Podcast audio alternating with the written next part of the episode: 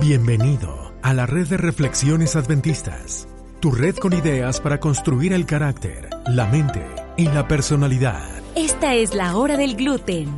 Y para compartir ideas ridículamente serias, se quedan con ustedes Dr. Dancy y Dr. Nard. Las ideas compartidas aquí no son consejo profesional. Estas solo reflejan una conversación amigable entre dos personas que no tienen más que hacer. Para cualquier molestia, consulte con su médico familiar. Hola familia de la hora del gluten.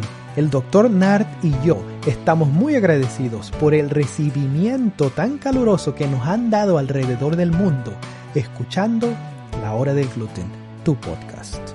Hoy queremos agradecer a la maestra Elizabeth, quien nos mandó sus comentarios desde México. Muchas gracias, maestra. Esperemos que el gluten de hoy sea de tu agrado. Así también para todos ustedes que nos están escuchando. Yo cierro mis ojos, pongo mi música de piano de himnos en I'm Gone, man el chiste aquí, la magia, pero no hay magia porque somos adventistas, es minimizar la ansiedad de que me voy a quedar dormido. ¿Cómo haces? Pero porque tienes tus dos alarmas y que las dos alarmas te quitan la ansiedad porque sabes que te vas a poder despertar. Y lo interesante es que el cerebro tiene un microchip ahí que Dios nos dejó en el que, oye, se me están cerrando los ojos enfrente de la computadora o enfrente del paciente, mejor que se me cierren en mi carro en el garage. en el, parking lot. Está bien. Y, oye, me despierto 95-99% de las veces, a menos que esté yo muy desvelado grabando contigo aquí el podcast, me despierto solito antes de la alarma. Wow, Ese es el microchip que te digo. Me despierto así y veo mi reloj. Ay, mira, ya falta un minuto, veo el, veo el teléfono y ya está así, 59, 58. He programado mi cerebro. Esto me ha llevado años de entrenamiento. Imposible. necesidad. Estaba en San Francisco en diciembre. Ajá. Y había una colota. Nunca habíamos experimentado eso en ningún aeropuerto, en ningún lugar. Y oye, yo le digo a Lisa, a mi esposa, oye, dame chance que me, yo me duerma. Me sentí un poco mal porque yo no, hombre, jefe de familia, adventista, soy el Adán, jefe de la casa. Yo debo estar ahí parado, ¿no? como decíamos los mexicanos, al pie del cañón. Está cansado, sí. Pero no, yo le digo, oye, este, yo le pregunté primero, ¿quieres irte a dormir en, si quieres, yo aquí hago cola, para pasar por el customs? Y me dice, este, no. Y yo digo, oye, pero yo sí. Y me fui y me dormí. ya llevamos mucho, ya llevamos veintitantas horas despiertos, ¿no? Por el viaje. Claro. Yo me duermo en el piso, sentado, en la alfombra, sin alfombra, Oye, qué bendición. en el carro, parado. Como es un talento, Daniel, es un talento. Pero es entrenamiento. Es interesante, ¿no? A mí no me, a mí no me da, a mí no me da, no me sale así tan corto. Y eso, ¿sabes qué me recuerda?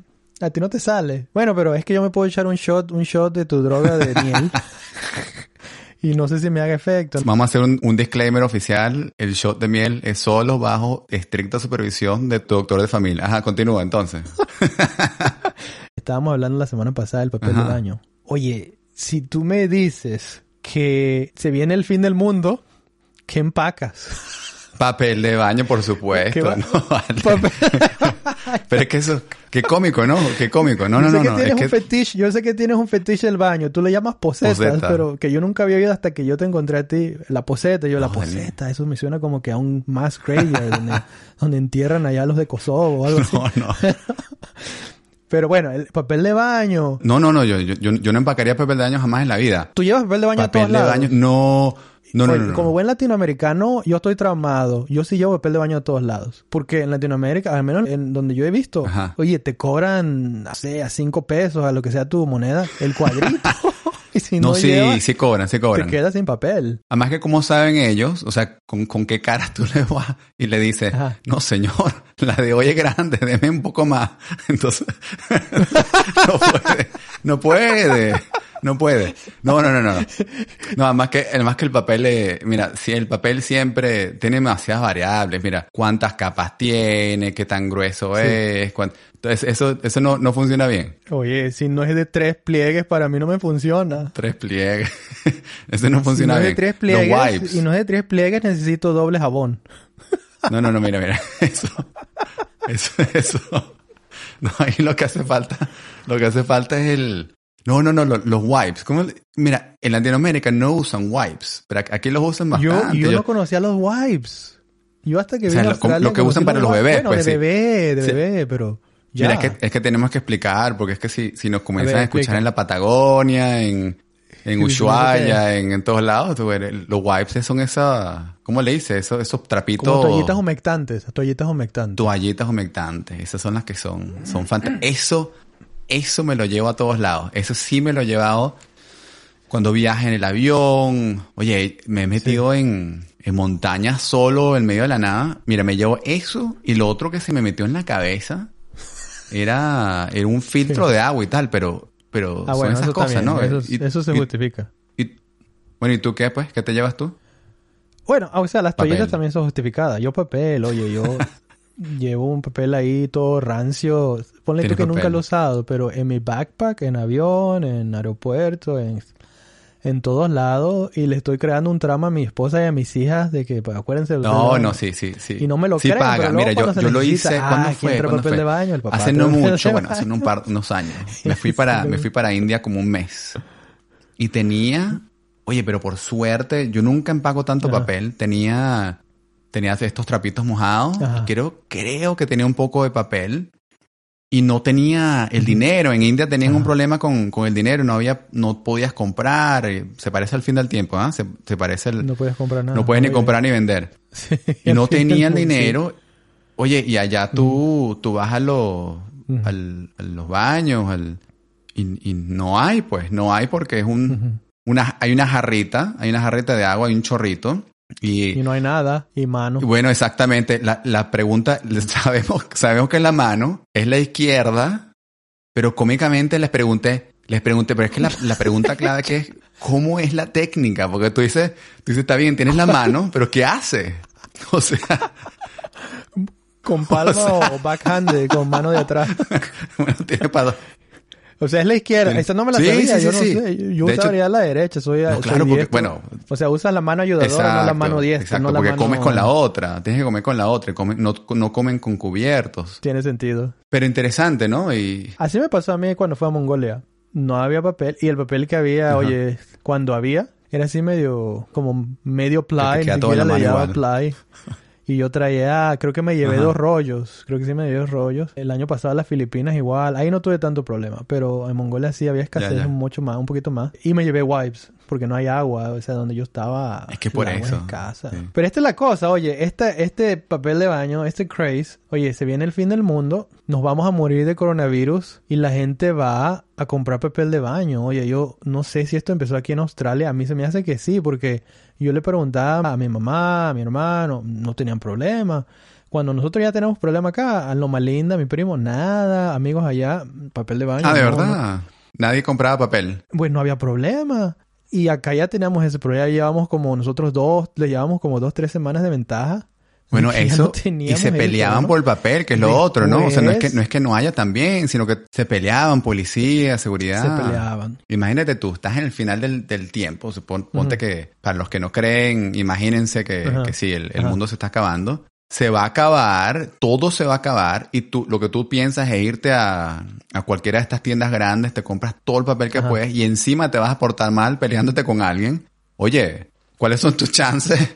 ¿Cuáles son tus chances de llegar al cielo así? Y no, tienes, lo que tienes que hacer es comprar suficientes rollos y, no- y los compartes con alguien para... Y, y ya no hay pelea. Claro. Qué increíble, ¿no? Interesante el, el, el efecto social que, que eso tuvo. Sí, sí. ¿Sabes qué es lo que me imagino cuando yo veo lo que pasó?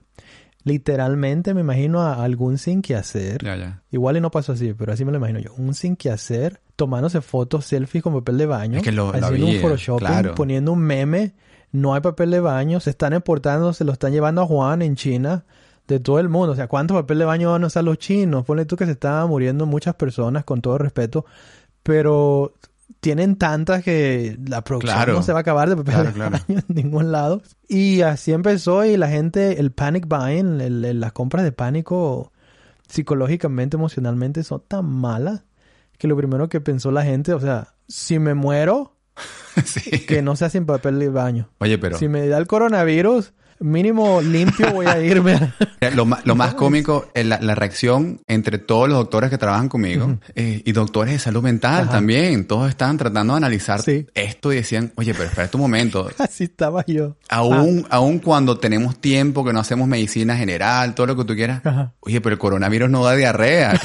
¿Qué, estamos, haci- qué estamos haciendo? Pero eso es lo loco del fin del mundo y la gente que, que no pone las cosas en su lugar y piensan que ganando papel toalé van a ganar, Sí. no sé, seguridad terrenal para el futuro, para el futuro. Oye, estamos viendo, por cierto, con mis hijos hoy, Sí. Estábamos aprendiendo sobre cómo los egipcios enterraban a sus muertos, los metían con miel, con carrozas, con oro, con todo, porque querían que estuvieran cómodos ahorita para el futuro. Oh, sí. Oye, pero si, Crazy. si nosotros construyéramos pirámides y nos encuentran mil años después, lo que vamos a tener es rollos de papel metidos en la, en la, en la pirámide.